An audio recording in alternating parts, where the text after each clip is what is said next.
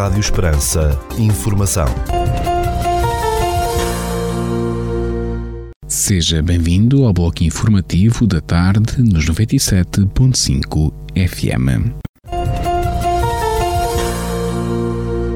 Estas são as notícias marcam a atualidade nesta segunda-feira, dia 3 de abril de 2023. Notícias de âmbito local. O município de Portela apela para que todos os municípios possam contribuir para um conselho mais limpo, mantendo a preservação do espaço público, não colocando objetos indiferenciados junto aos contentores de lixo e ecopontos. Frigoríficos, máquinas de lavar, fogões, mobílias, colchões, sanitários e outros objetos de grandes dimensões, os chamados monos, são uma preocupação no momento do seu fim de vida. Para solucionar este problema, o município de Portel dispõe de um sistema de recolha de monos às terças e quintas-feiras, a partir das 8 horas da manhã. Para a utilização desse serviço, os interessados devem efetuar uma marcação pessoal através dos contactos do município, das juntas de freguesia ou dirigir-se diretamente à estação de transferência. Município informa que a recolha é gratuita e que a deposição de resíduos na via pública é punível com uma coima de 75 euros a 3.740 euros e 98 cêntimos. Através do Orçamento Participativo Relativo a 2021, a Câmara Municipal de Portel formalizou recentemente a entrega de uma nova viatura ao Clube Colombófilo Padre Manuel Lima de Monte do Trigo, nomeadamente uma carrinha de apoio para as diversas atividades e competições que o clube preconiza durante todo o ano.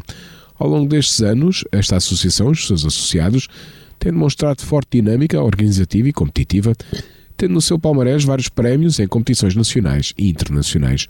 Orçamento participativo corresponde ao exercício de uma intervenção cidadã informada, ativa e responsável nos processos de governação local, mais especificamente na decisão participada de uma parcela do orçamento municipal, contribuindo ano após ano para uma ajuda significativa a muitos projetos e desafios propostos pelas diversas associações e comunidade em geral. Notícias da região.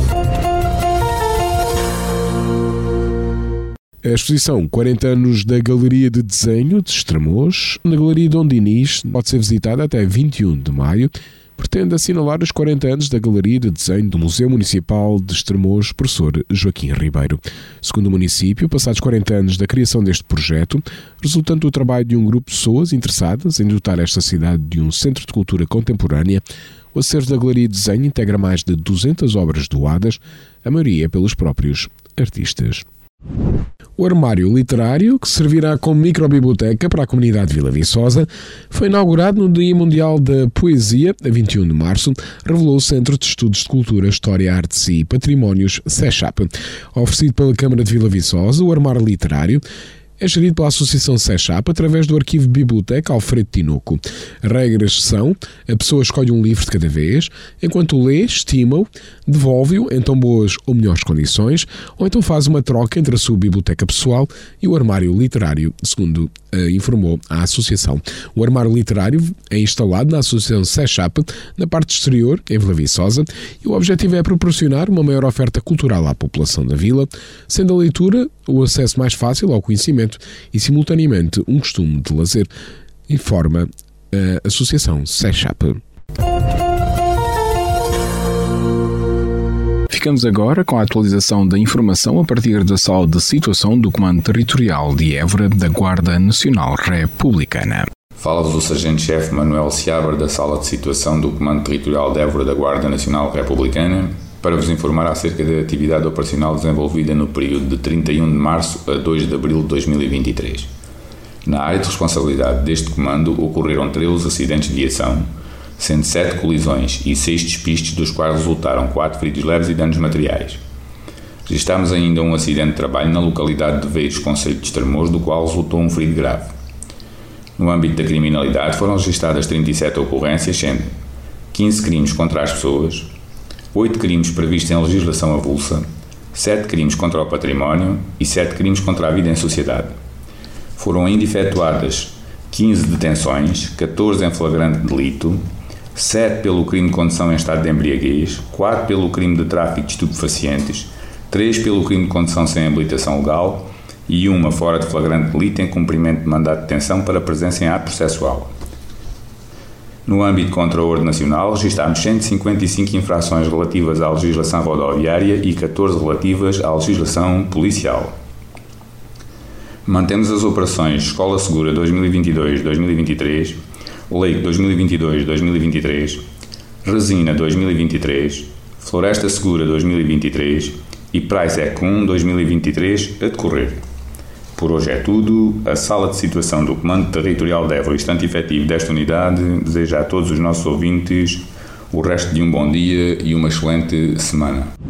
O Comando Territorial de Évora da Guarda Nacional Republicana deixa um alerta para os tipos de burla online, ocorridas através do pagamento eletrónico em websites de compras online disponibilizam serviços de venda e compra. A utilização de referências bancárias e aplicações financeiras são autênticas armadilhas para as pessoas mais incautas e menos informadas. A segurança na utilização destas ferramentas digitais não está em causa. Contudo, a inexperiência na sua utilização origina falências financeiras nas contas do público consumidor. Por isso, sugerimos que, nestes casos, escolha a modalidade de pagamento em que se sente mais seguro, utilize cartões virtuais ou instrumentos de pagamento com segurança acrescida, utilize redes seguras consulte e verifique periodicamente os seus movimentos bancários. O Comando Territorial de Évora da Guarda Nacional Republicana deseja a todos os nossos ouvintes uma excelente semana. Rádio Esperança. Informação. Notícias da Igreja. Nesta Quinta-feira Santa, Sexta-feira Santa e Sábado Santo, a Catedral de Évora, assim como a Arquidiocese e toda a Igreja, vai celebrar o Tríduo Pascal. O arcebispo de Évora, Dom Francisco Serra Coelho, convida todos os diocesanos a participarem, a celebrarem o Tríduo Pascal neste ano de 2023. Um abraço, uma saudação diretamente da, da Sé Catedral de Évora, neste espaço onde nos preparamos para as celebrações. Gostava de convidar todos os cristãos a sentirem esta igreja como uma igreja mãe. Vamos celebrar Quinta-feira Santa, pelas 10 horas, um momento tão rico. Vai ser a renovação das promessas sacerdotais do nosso presbitério. Cada padre vai renovar o seu sim, dito uma vez para sempre no dia da sua ordenação. Porém, falo no sentido de compromisso renovado, uma espécie de voltar às origens, à alegria do primeiro momento, em tempos tão difíceis, para que seja sacerdote, cada um dos padres necessita de uma heroicidade e muitas vezes da oração, do apoio, da amizade de todos nós, porque é tão fácil confundir uma árvore com toda a floresta. O nosso presbitério estará aqui, então, quinta-feira, volto a dizer, pelas 10 da manhã, para a celebração crismal, a bênção dos óleos dos catecúmenos e dos enfermos, que acompanhará os doentes, que acompanhará aqueles que vão ser batizados e a consagração do Crisma. Pela tarde, um gesto que pertence à Igreja que o Papa Francisco recorda como uma atualidade enorme a dimensão do serviço, ligado à Eucaristia, à instituição da Eucaristia, a última ceia do Senhor. Pelas 18h30, quinta-feira santa, nesta catedral, celebraremos a instituição da Eucaristia. Celebraremos o lava-pés, a consequência da Eucaristia há de ser sempre o amor que serve.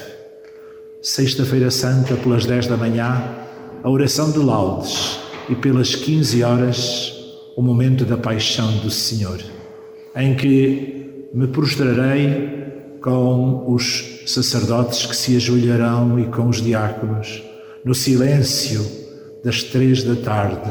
É a hora de Noa. O Senhor morreu.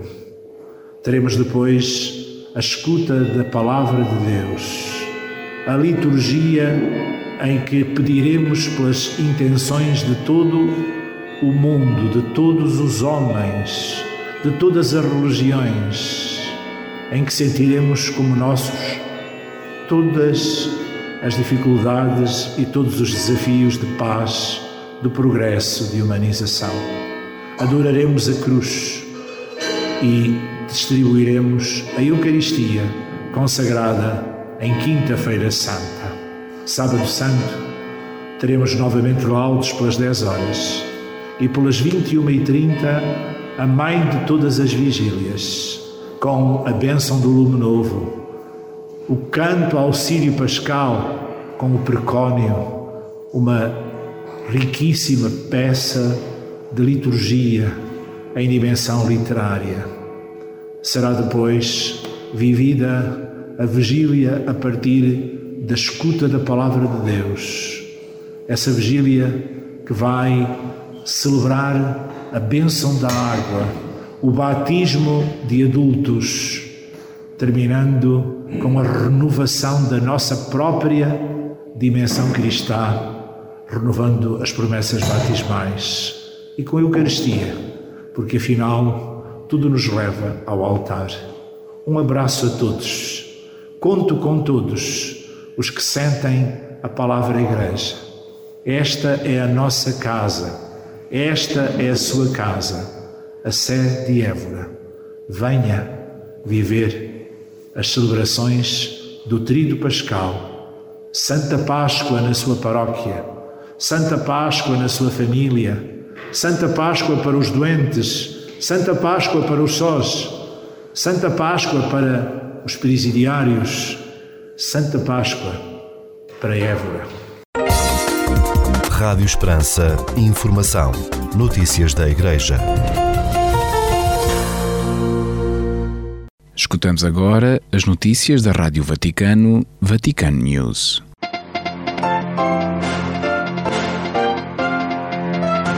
O noticiário da Rádio Vaticano Vatican News, direto da Cidade do Vaticano.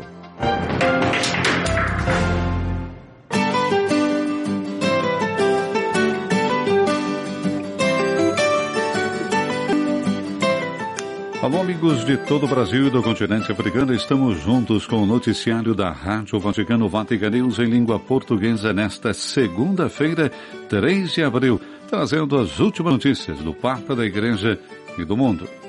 Nos estúdios, Silvanei José, irmã Graciele Rigotti, com a colaboração técnica de Gabriele Di Domenico. Uma saudação a você no Brasil e nos países de língua portuguesa. E vamos aos destaques do programa de hoje.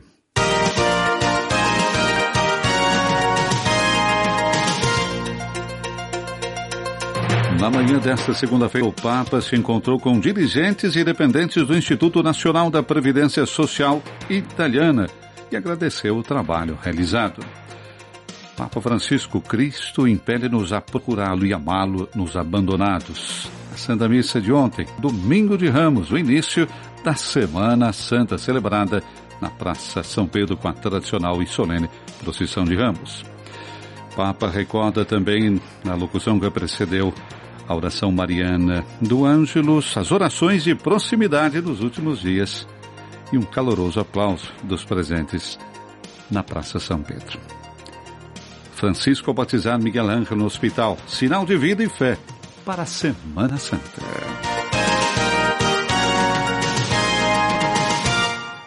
Um bom início de semana. A igreja recorda neste 3 de abril São Ricardo. Irmã Graciela, bom dia. Bom dia, Silvanei. Então nós celebramos hoje este santo nascido em 1119. Ricardo era pobre, teve dificuldade de estudar e perdeu muito cedo seus pais. No seu tempo começou a notar ignorância e superstição, ambição dos nobres, luxo do clero, realismo do trono e a decadência da vida monástica. Diante desta realidade, não se deixou arrastar por murmurações e desânimos, mas, como professor e reitor da Universidade de Oxford, decidiu percorrer o caminho da santidade, a fim de ser um instrumento de renovação na Igreja na Inglaterra. Unido aos frades franciscanos e dominicanos, Ricardo fez de tudo como leigo, sacerdote e bispo ordenado pelo Papa para reverter a resistência do rei, que não queria a sua ordenação, e de toda a triste situação que acabava atingindo duramente o povo. São Ricardo, antes de entregar seu espírito ao Senhor, com 56 anos, coordenou por dois anos a sua diocese clandestinamente, visitando os pobres, os doentes e fazendo de tudo para evangelizar e santificar os mosteiros, o clero, os nobres ingleses. Tudo isso, sobretudo, depois que o rei se retratou sob a ameaça de excomunhão do Papa.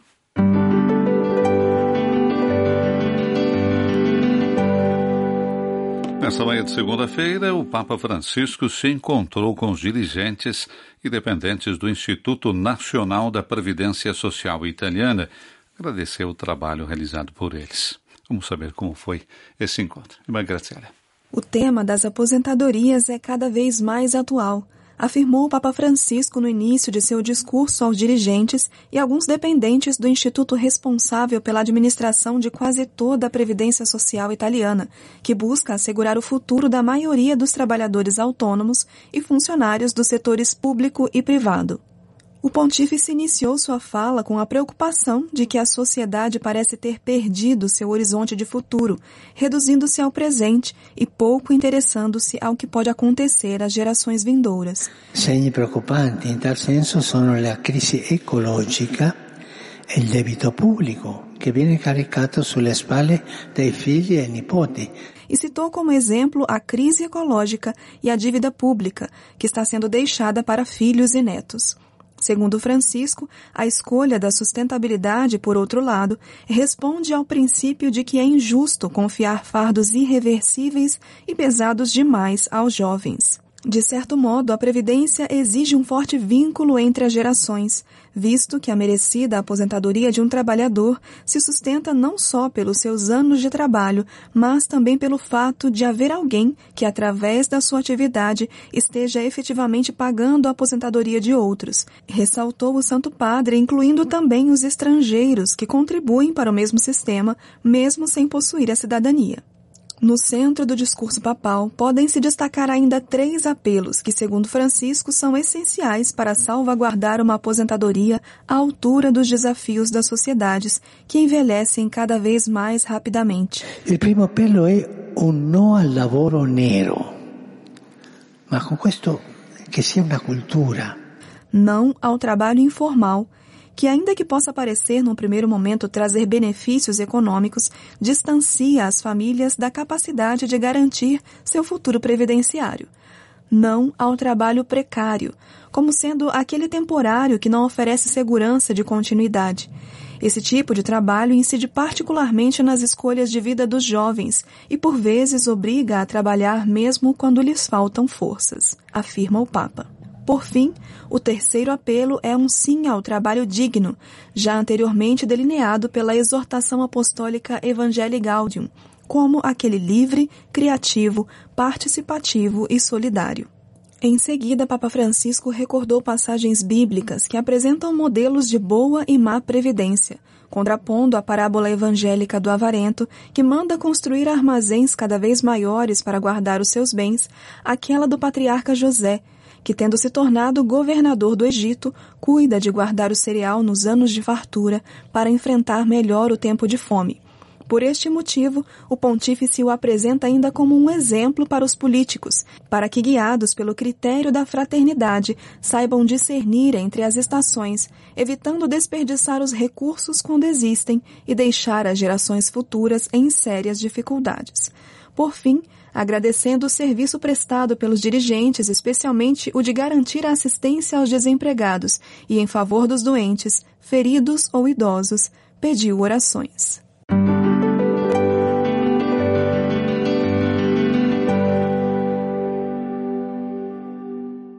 Papa Francisco, Cristo impele-nos a procurá-lo e amá-lo nos abandonados. Cristo na cruz se fez solidário conosco a fim de que possa cada um de nós dizer: nas minhas quedas, na minha desolação, quando me sinto traído, descartado e abandonado, tu estás presente, Jesus. Quando não aguento mais, tu estás lá, estás comigo. Nos meus porquês, sem resposta, estás comigo. Foi que disse Francisco na missa de ontem, domingo de Ramos, início da Semana Santa, celebrada na Praça São Pedro com a tradicional e solene procissão de ramos. Raimundo Lima. Cristo abandonado impele-nos a procurá-lo e a amá-lo nos abandonados, porque neles não temos apenas necessitados, mas temo-lo a ele, Jesus abandonado, aquele que nos salvou descendo até ao fundo da nossa condição humana. Por isso, deseja que cuidemos dos irmãos e irmãs que mais se parecem com ele, com ele no ato extremo do sofrimento e da solidão. Disse o Papa na missa este domingo de Ramos, 2 de abril, celebrada na Praça São Pedro com a tradicional e solene procissão de Ramos. Um momento comovente numa praça com mais de 50 mil fiéis e peregrinos, com os ramos de oliveira provenientes da região italiana da Úmbria. Meu Deus, meu Deus, por que me abandonaste?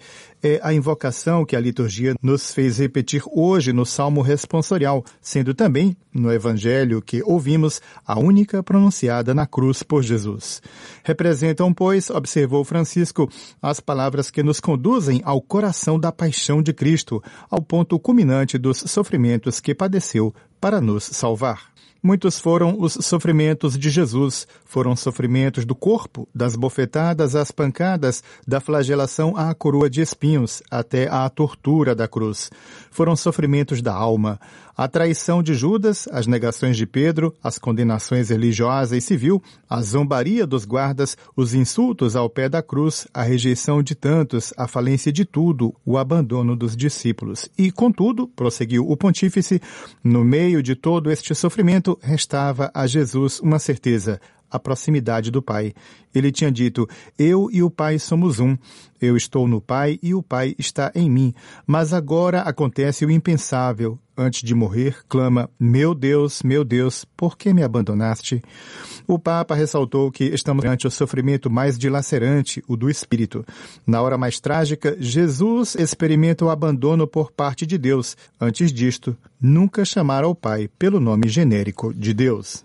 Ao término da missa de Domingo de Ramos, o Papa Francisco conduziu o Ângelus com cerca de 60 mil fiéis e peregrinos presentes na Praça São Pedro.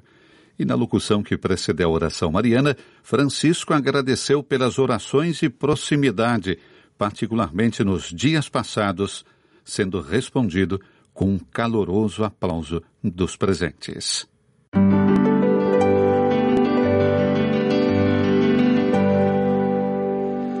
Papa Francisco batizar Miguel Ángel no Hospital de Gemelli, sinal de vida e fé para a Semana Santa.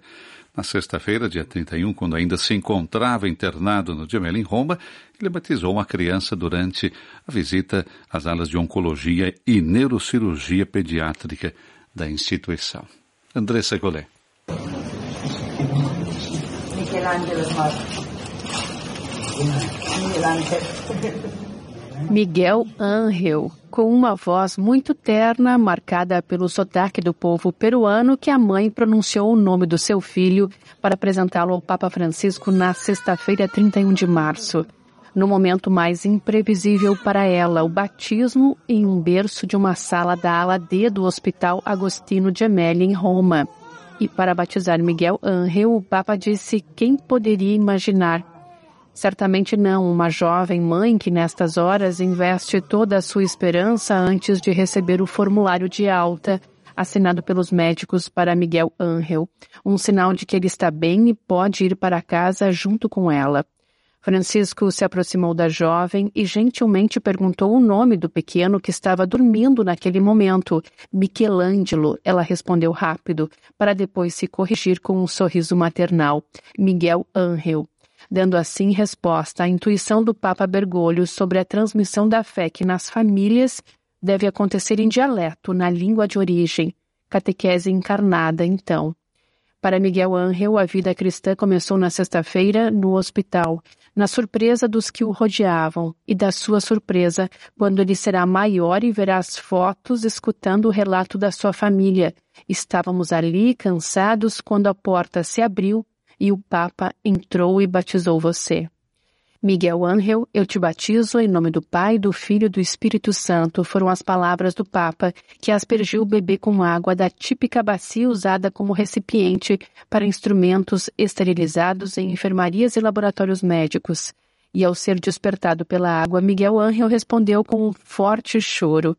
O próprio Francisco primeiro tentou acalmá-lo, acariciando suavemente o seu rosto. Depois, ele o abençoou e sussurrou para a mãe: Já é cristão. Quando for à paróquia, diga que o Papa o batizou. O pontífice que batiza um recém-nascido em um lugar de sofrimento, onde ambos estavam internados, é o sinal de vida simples e forte que acompanhará a Semana Santa. Francisco fez esse gesto na tarde de sexta-feira, 31 de março, quando quis encontrar as crianças indo nos quartos da ala de oncologia e neurocirurgia pediátrica. Entre carícias e sorrisos, ele lhes deu ovos de chocolate para lembrar que, mesmo, e talvez acima de tudo, nos corredores da dor, a Páscoa é a festa cristã mais importante. E em seguida, livros sobre o menino Jesus, afinal, um seu coetâneo. Nasceu Jesus em Belém da Judéia, um pequeno volume para crianças, publicado pelo Apostolado da Oração e organizado por Filippo Grasto e pelo bispo Daniele Libanori, auxiliar de Roma, sobre a natividade como é relatada nos evangelhos de Mateus e de Lucas.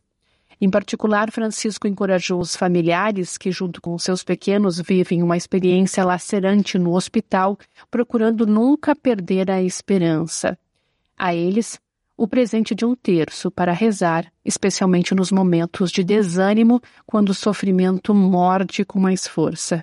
O Papa também quis dedicar um pensamento ao pessoal de saúde que trabalha na linha de frente, expressando gratidão pela abnegação e espírito de serviço. Após deixar uma dedicatória assinada, ele voltou à ala do hospital que o recebeu desde a tarde de quarta-feira, 29 de março por ocasião de quando foi internado anteriormente, em julho de 2021, o Papa também tinha ido à ala de oncologia pediátrica, onde o acordeonista Ambrogio Sparanha e a Orquestra Popular Italiana tocavam para as crianças, como parte de uma série de concertos organizados pela Fundação Música para Roma em colaboração com a Caritas Diocesana.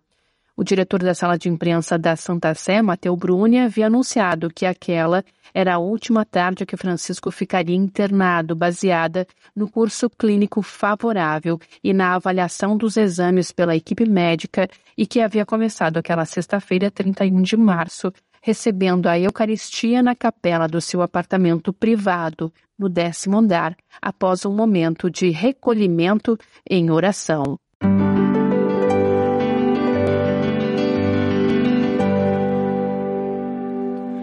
Papa Francisco, por ocasião do décimo aniversário do seu pontificado, concedeu uma longa entrevista ao canal 5 de Notícias, uma rede de televisão argentina. É preciso políticos de raça e uma justiça que não seja instrumentalizada, destacou o Papa. Raimundo. A luta contra os abusos na igreja, a guerra na Ucrânia, a paz, a política argentina, o avanço da extrema-direita, o valor do patriotismo, a difusão das igrejas evangélicas na América Latina, a instrumentalização da política conhecida como lawfare, os pecados do jornalismo, seu apego com aqueles privados de liberdade e sua visão sobre as mulheres. O Papa Francisco falou sobre tudo isso em uma longa conversa com o jornalista Gustavo Silvestre do canal 5 de Notícias, C5N, uma rede de televisão argentina, por ocasião do décimo aniversário de sua eleição para o pontificado. Além de reiterar reflexões já compartilhadas nas numerosas entrevistas publicadas nas últimas semanas por ocasião do aniversário, o Papa aprofundou questões relativas à sua pátria, a Argentina. Silvestre perguntou ao pontífice sobre suas palavras na audiência geral de 15 de março, quando agradeceu aos líderes do governo do país e dos partidos de oposição por se reunirem para assinar uma carta de saudação e também exortou-os a sempre se unirem para conversar, discutir e fazer avançar a pátria prosseguiu dizendo que todos gostam da luta interna dos outros, ou seja, polemizar sobre qualquer coisa, acrescentando: nossa luta interna é prejudicial, é mais forte do que um sentimento de pertença, destrói a filiação política. Eles fazem diferentes partidos que não têm força política de convocação. Em seguida, o Santo Padre ilustrou seus pensamentos sobre o internismo, ou seja, aquelas disputas que surgem dentro da vida política e social. Ele citou o exemplo de seis ou sete empresários que acabam de assinar um acordo entre suas respectivas empresas e, enquanto esperam a chegada do champanhe para brindar, conversam sorrateiramente sobre a fundação de outra empresa. A este respeito, o Papa comentou que a política é a arte de apresentar um projeto e convencer o outro, e destacou a necessidade de se ter políticos de raça, lamentando como às vezes se perde o significado do que é, antes de tudo, um serviço. Depois, denunciou como vergonhoso o fato de que existem líderes que tiveram quatro divórcios políticos e se apresentam como salvadores da pátria, acrescentando que há identidades que você tem ou não tem para deixar claro que a filiação política ou religiosa não é uma roupa ou um sapato que se muda todos os dias, mas uma paixão que se tem dentro. Francisco convidou todos a se perguntarem qual é a história política de cada pessoa, sua identidade, sua pertença. Quanto ao avanço da extrema-direita, o pontífice mostrou preocupação com o fenômeno, afirmando que ela sempre se recompõe, é centrípeta, não é centrífuga, não cria para fora possibilidades de reforma. E quando perguntado qual é o antídoto, o Papa respondeu: justiça social. Não há outro, acrescentou. Se quiser discutir com um político, um pensador de extrema direita, fale sobre justiça social, fale horizontalmente, aconselhou.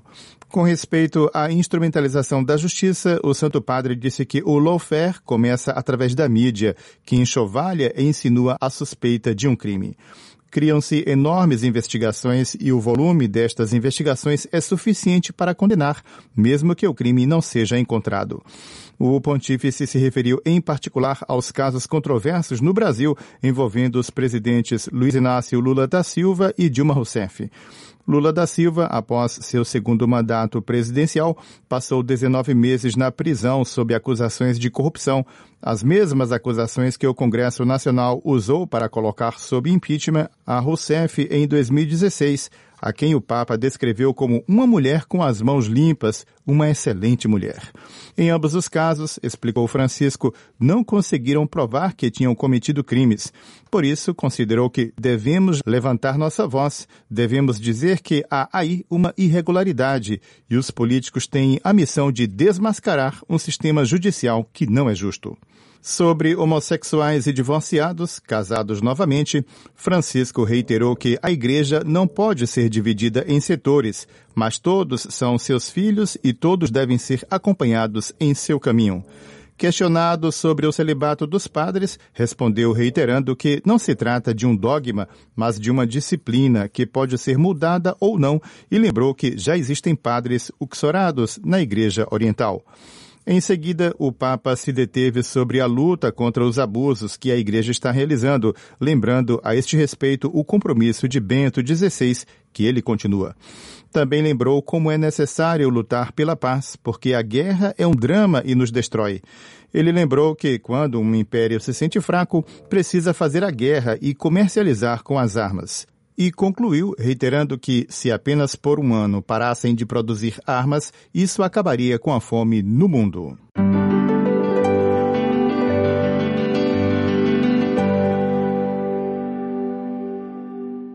Em 31 de março de 2023, foi realizada no Vaticano o décimo encontro do Grupo de Trabalho Conjunto entre o Vietnã e a Santa Sé.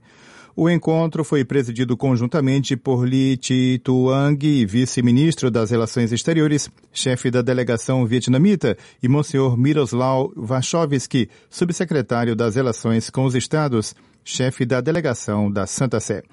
As duas partes, informam um comunicado conjunto, tiveram uma ampla e completa partilha sobre as relações Vietnã-Santa Sé, incluindo questões relativas à Igreja Católica no Vietnã. Em particular, reconheceram que as relações Vietnã-Santa Sé passaram recentemente por desenvolvimentos positivos e que sempre houve uma troca constante e construtiva de visões. De ambas as partes, prossegue a nota, foi reafirmada a liberdade da Igreja de prosseguir sua missão para o bem da sociedade como um todo, no âmbito da legalidade. Além disso, ambas concordaram que a comunidade católica no Vietnã continuará a se inspirar no magistério da Igreja a respeito da vocação de ser, ao mesmo tempo, bons católicos e bons cidadãos. Em seguida, reconheceram o progresso das relações Vietnã-Santa Sé, incluindo contatos e consultas regulares, o intercâmbio de delegações de alto nível e as frequentes visitas pastorais no Vietnã do representante pontifício não residente, o arcebispo Marek Zalewski. Sobre este último ponto, considerando o status de representante pontifício residente no Vietnã, as duas partes chegaram a um consenso essencial sobre o acordo. Segundo o comunicado, o encontro ocorreu em um clima de cordialidade, franqueza e respeito mútuo. Antes de deixar o Vaticano, a delegação vietnamita fez uma visita de cortesia ao secretário das Relações com os Estados e as organizações internacionais, o arcebispo Paul Richard Gallagher.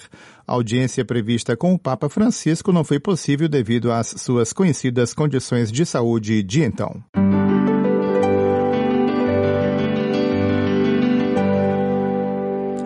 Quinta-feira Santa, o Papa retorna após 10 anos à prisão juvenil de Casal del Marmo. Francisco celebrará a missa da Santa Ceia de forma restrita entre os reclusos do Instituto na periferia de Roma, o mesmo onde presidiu a função do Tríduo Pascal 15 dias após ter sido eleito de volta depois de dez anos, lá onde celebrou a primeira missa da ceia do Senhor. De seu pontificado, o Papa Francisco, então, presidirá a liturgia da Quinta-feira Santa no dia 6 de abril, na prisão juvenil de Casal del Marmo, em Roma. Foi o que confirmou poucas horas após o Papa ter recebido alta do Hospital Policlínico de Gemelli. No último sábado, o diretor da Sala de Imprensa Vaticana, Matteo Bruni, a missa será de forma restrita não aberta ao público. Está prevista a transmissão ao vivo. Tendo acabado de receber alta após a bronquite infecciosa, o Papa retoma então a sua agenda da Semana Santa através do seu porta-voz, faz saber que presidirá os ritos pascais. As modalidades das liturgias, então, da Semana Santa permanecem inalteradas, confirmou Mateu Bruno, explicando que o Papa hum, presidirá celebrações com um cardeal no altar, inclusive, como vimos ontem, no domingo de Páscoa. Uma modalidade, aliás, já em vigor há algum tempo. Neste domingo, a missa eh, do Domingo de Ramos, o cardeal Leonardo Sanda, vice-decano do Colégio Cardinalício, foi o celebrante. E a partir então de quinta-feira, as celebrações pascais com a missa crismal na Basílica Vaticana e depois a missa da Ceia do Senhor com o rito antigo e sempre comovente do lava-pés. Recordo então que o Papa nesse nessa quinta-feira santa retorna após dez anos à prisão juvenil de Casal del Marmo.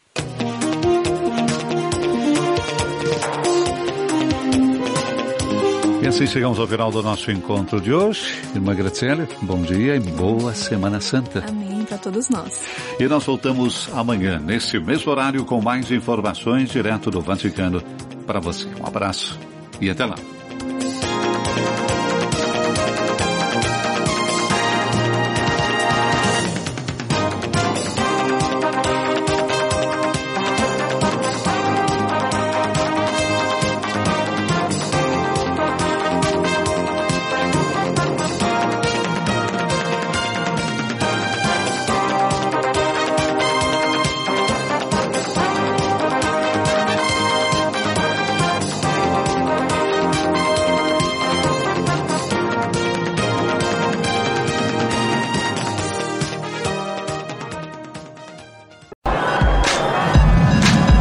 Rádio Esperança, Desporto da Região.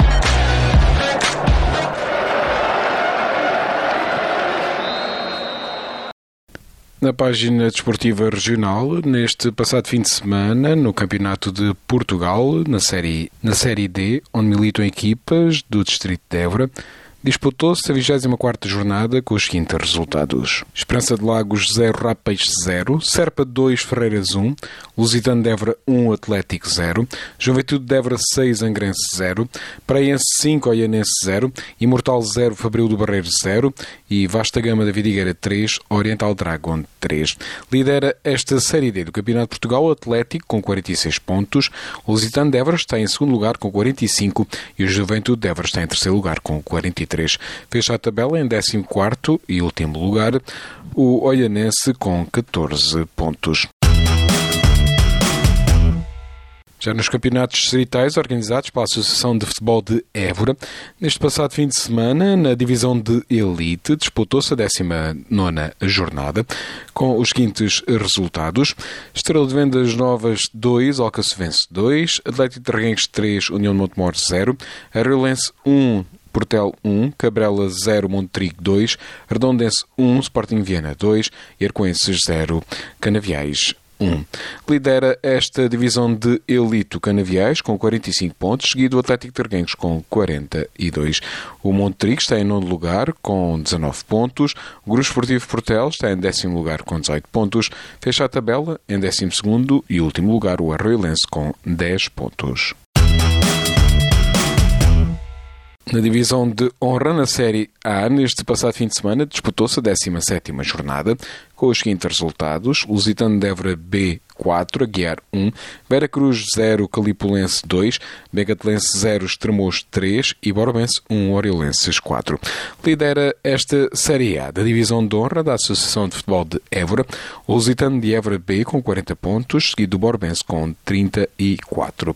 O Vera Cruz aparece em penúltimo lugar com 7 pontos, em oitavo lugar, e em nono e último lugar o Torrega fecha a tabela com 0 pontos. Já na Série B da Divisão de Honra também se disputou neste fim de semana a 17ª jornada, com os seguintes resultados. União de Montemor B 2, Morense 0, Cortiça Dense 2, Valenças 2, Foz Val Figueira 2, Fazendas do Cortiço 3 e Santana do Campo 1, Escoralense 1. Lidera esta Série B da Divisão de Honra, Fazendas do Cortiço com 33 pontos, seguido pelo Escoralense com 31. Fecha a tabela em nono lugar o Pedrense com 5 pontos.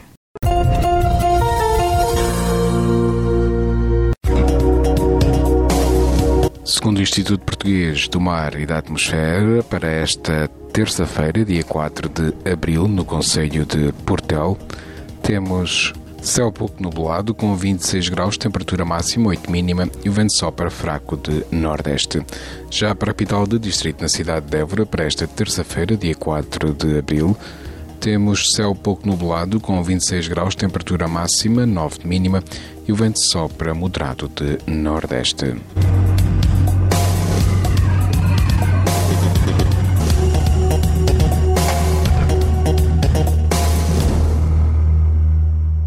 Este bloco informativo fica por aqui. A informação volta à antena dos 97.5 FM às 21 horas. Boa tarde. Rádio Esperança. Informação.